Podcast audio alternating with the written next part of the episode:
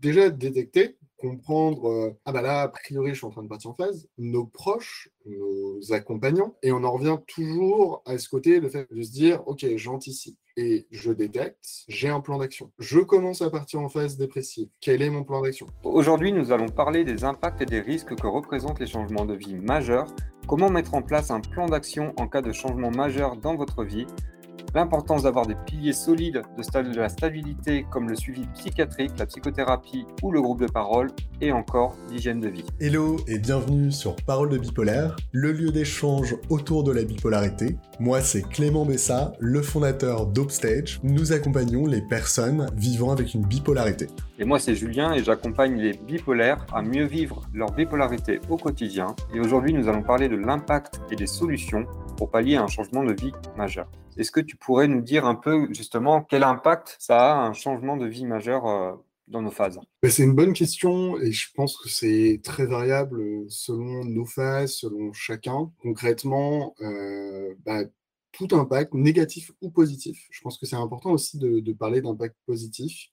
Euh, peut entraîner euh, l'apparition de phases. Par exemple, je pense à une conversation que j'ai eue hier avec une ancienne collègue qui, qui elle aussi est bipolaire et par exemple, euh, elle vient d'avoir un, petit garçon et, donc c'est une bonne nouvelle, mais bah, potentiellement c'était un risque aussi. Donc est-ce que ça allait modifier ses phases? Est-ce que ça allait entraîner une phase haute ou une phase basse? Elle a réussi à très bien le gérer mais c'est pas toujours le cas. Et, et par exemple, bah, c'est assez connu, moi je connais très bien le sujet, mais, mais je sais qu'après un accouchement, on peut avoir une phase plutôt dépressive euh, qui arrive juste après. C'est vraiment très compliqué.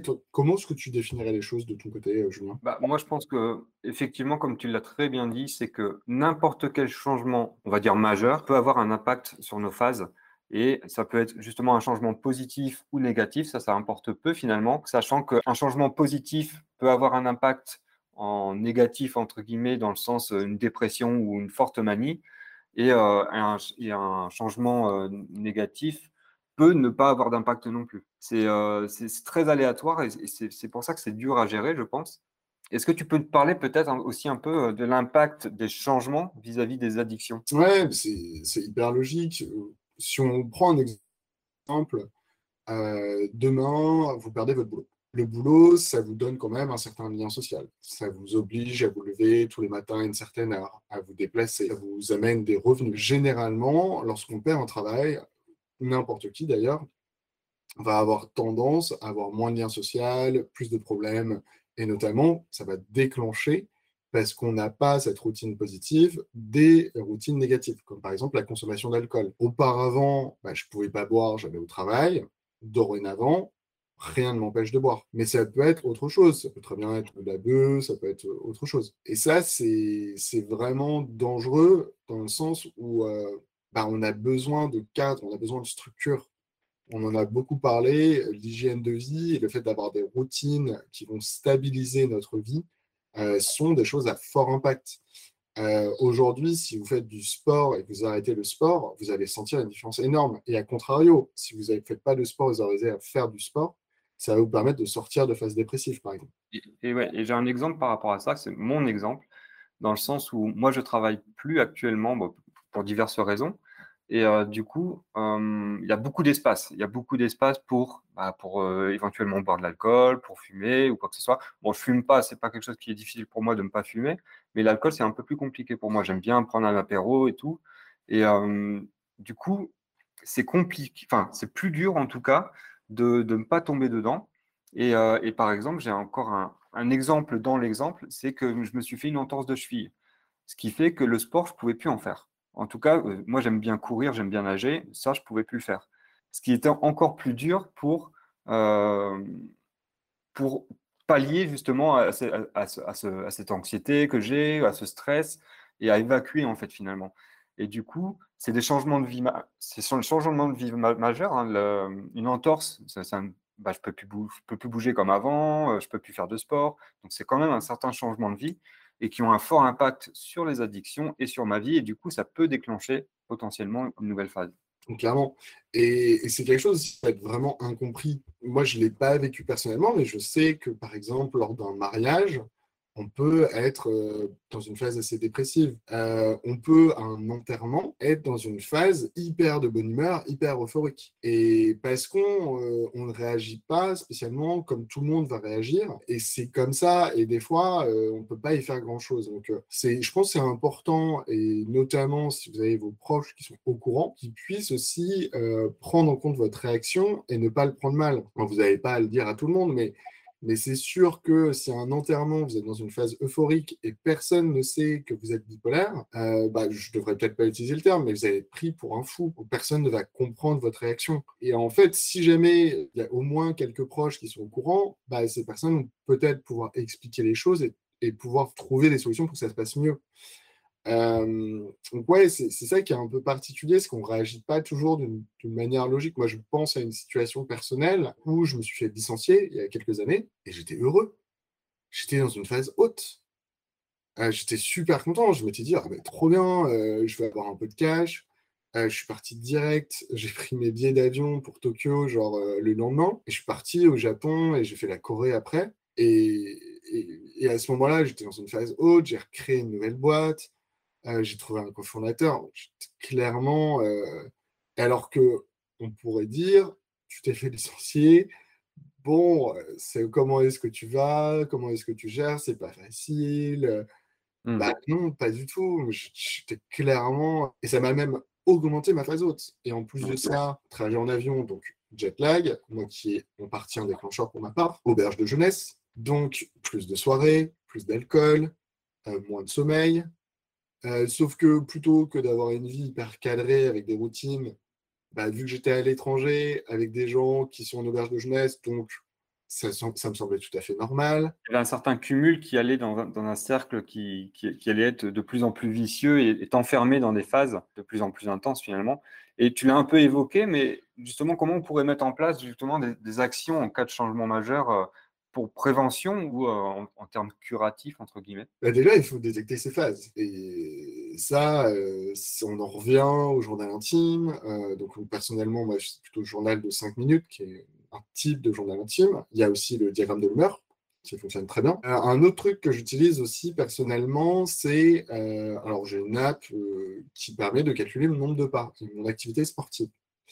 Ça, je trouve ça assez intéressant de voir par exemple, si j'ai pas marché certains jours, beaucoup marché, des fois, c'est aussi un indicateur. Euh, le sommeil, tu as peut-être d'autres indicateurs qui te viennent à l'esprit. Comment est-ce que tu fais pour détecter tes phases, toi, Julien? Moi, c'est principalement le sommeil. Et euh, je, le sens intérieurement. Euh, j'ai envie d'aller, j'ai envie de sortir. Moi, je suis plutôt, je phase dépressive. Donc, je le sens que je n'ai pas envie de sortir, j'ai envie de rien faire, j'ai envie de dormir. Mon sommeil est plus important ou des trucs, comme ça. Donc, ça, c'est mes, modes de, détection. Pareil, je, fais du journaling. J'interromps l'échange quelques secondes pour te demander de nous mettre une petite note sur Apple Podcast ou la plateforme de ton choix. Tu connais la chanson, cela nous aide beaucoup à sensibiliser sur la et briser les tabous.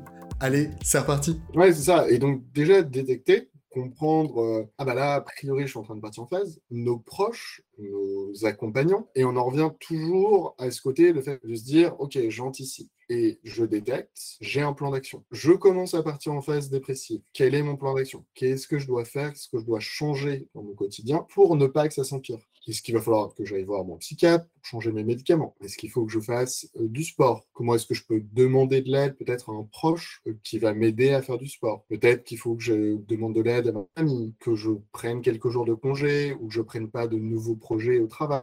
Euh, il y a plein de choses à mettre en place et c'est vraiment cette anticipation qui est importante. Votre événement majeur, vous ne pouvez pas l'anticiper. De manière générale, ça nous tombe dessus et on ne peut pas y faire grand-chose. Par contre, on peut euh, apprendre à réagir de manière positive et à trouver des solutions pour rapidement mettre en place quelque chose.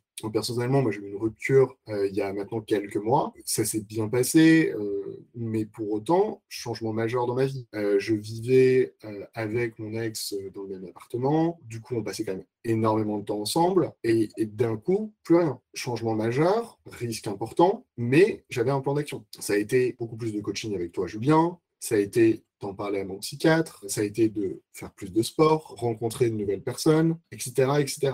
Et parce que j'avais ce plan d'action qui était hyper carré et qui avait été anticipé, bah, ça a été assez facile à mettre en place parce que j'étais bien accompagné. Toi, tu as d'autres choses à ajouter sur le, sujet, Julien? J'ai eu un changement majeur dans ma vie au niveau du traitement. Avant, j'avais un traitement qui me fatiguait beaucoup. Enfin, c'est pas le traitement, peut-être pas, on ne sait pas. Mais en gros, j'avais une forte fatigue et ça me pénalisait beaucoup dans ma vie. On a changé de traitement avec mon psychiatre. Cette fatigue, elle s'est largement améliorée. Et ce qui fait qu'en fait, il y a eu, euh, c'est très positif. Mais par contre, j'ai eu une phase euphorique parce que c'était tellement positif que j'ai voulu en profiter à fond. Donc, je faisais plein de choses et euh, c'était un cercle un peu vicieux. J'ai entre guillemets mal anticipé. Mais là où j'ai bien réagi, c'est que j'ai beaucoup partagé avec ma mère. J'en ai parlé à mon psychiatre, j'en ai parlé à ma psychologue. J'ai vraiment euh, été proactif dans, dans la réaction. En fait, ça a déclenché une phase plutôt haute et derrière forcément une phase un peu basse. Mais vu que j'ai bien partagé, j'ai pris du temps pour moi, j'ai ralenti un peu mon rythme, etc., bah, ça s'est restabilisé et aujourd'hui, ça, va, ça va très bien. Mais euh, c'est vraiment ça.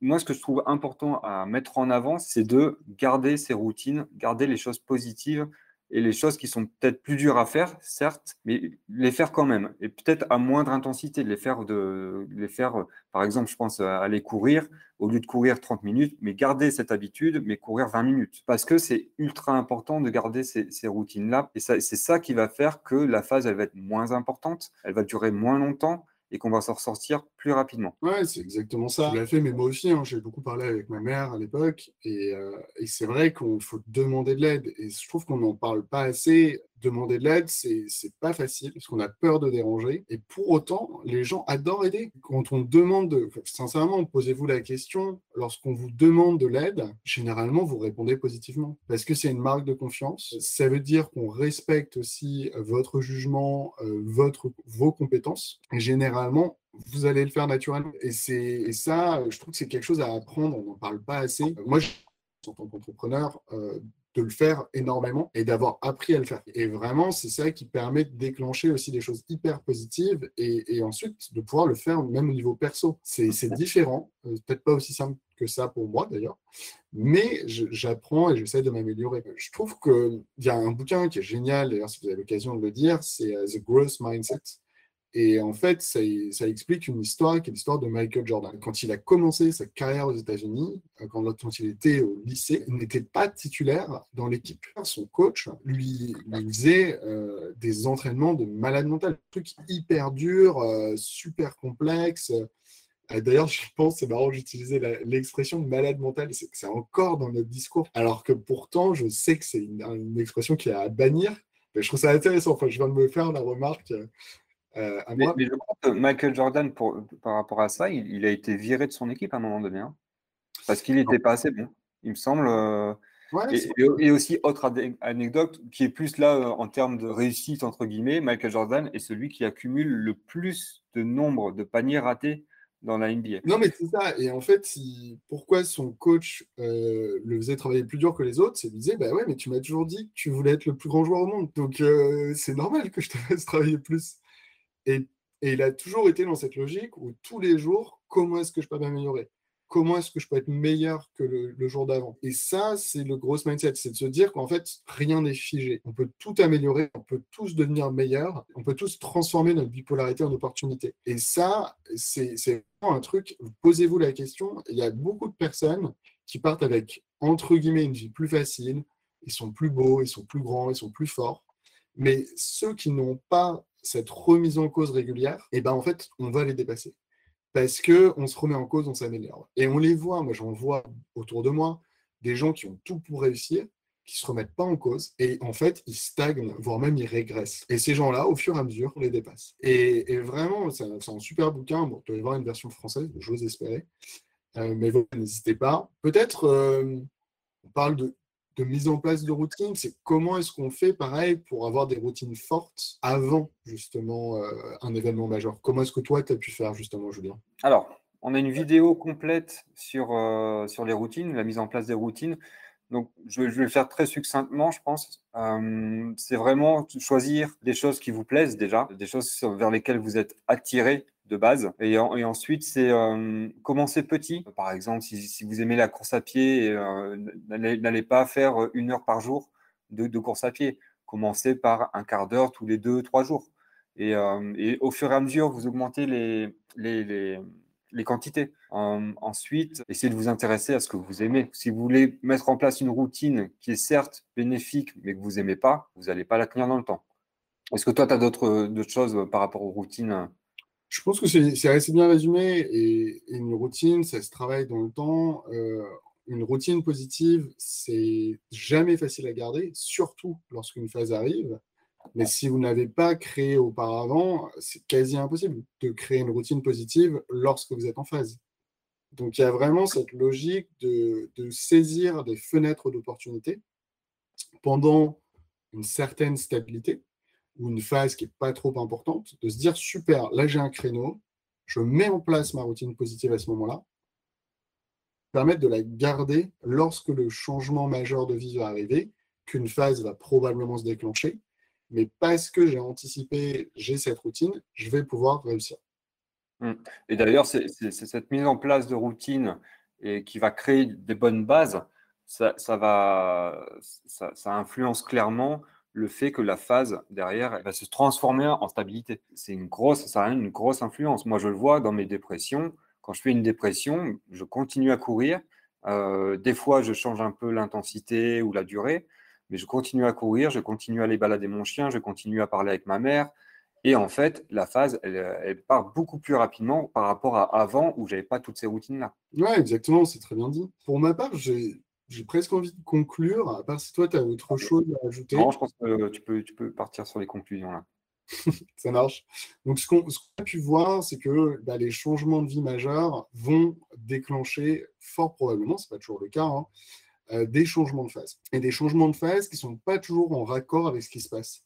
Pour avoir un événement hyper, euh, enfin, hyper bénéfique et ça peut entraîner une phase dépressive. A contrario, pour avoir un événement très triste qui va enclencher une phase euphorique plutôt maniaque. Et c'est très dur à gérer et, c'est comme ça, ça va arriver. On ne peut pas anticiper tout ce qui va se passer dans notre vie. Pour autant, euh, c'est là où il y a un travail énorme à faire pour avoir un plan d'action, anticiper comment est-ce que je vais faire lorsque ça va être déclenché? Quels sont euh, mes billes? Quelles sont euh, mes équipes?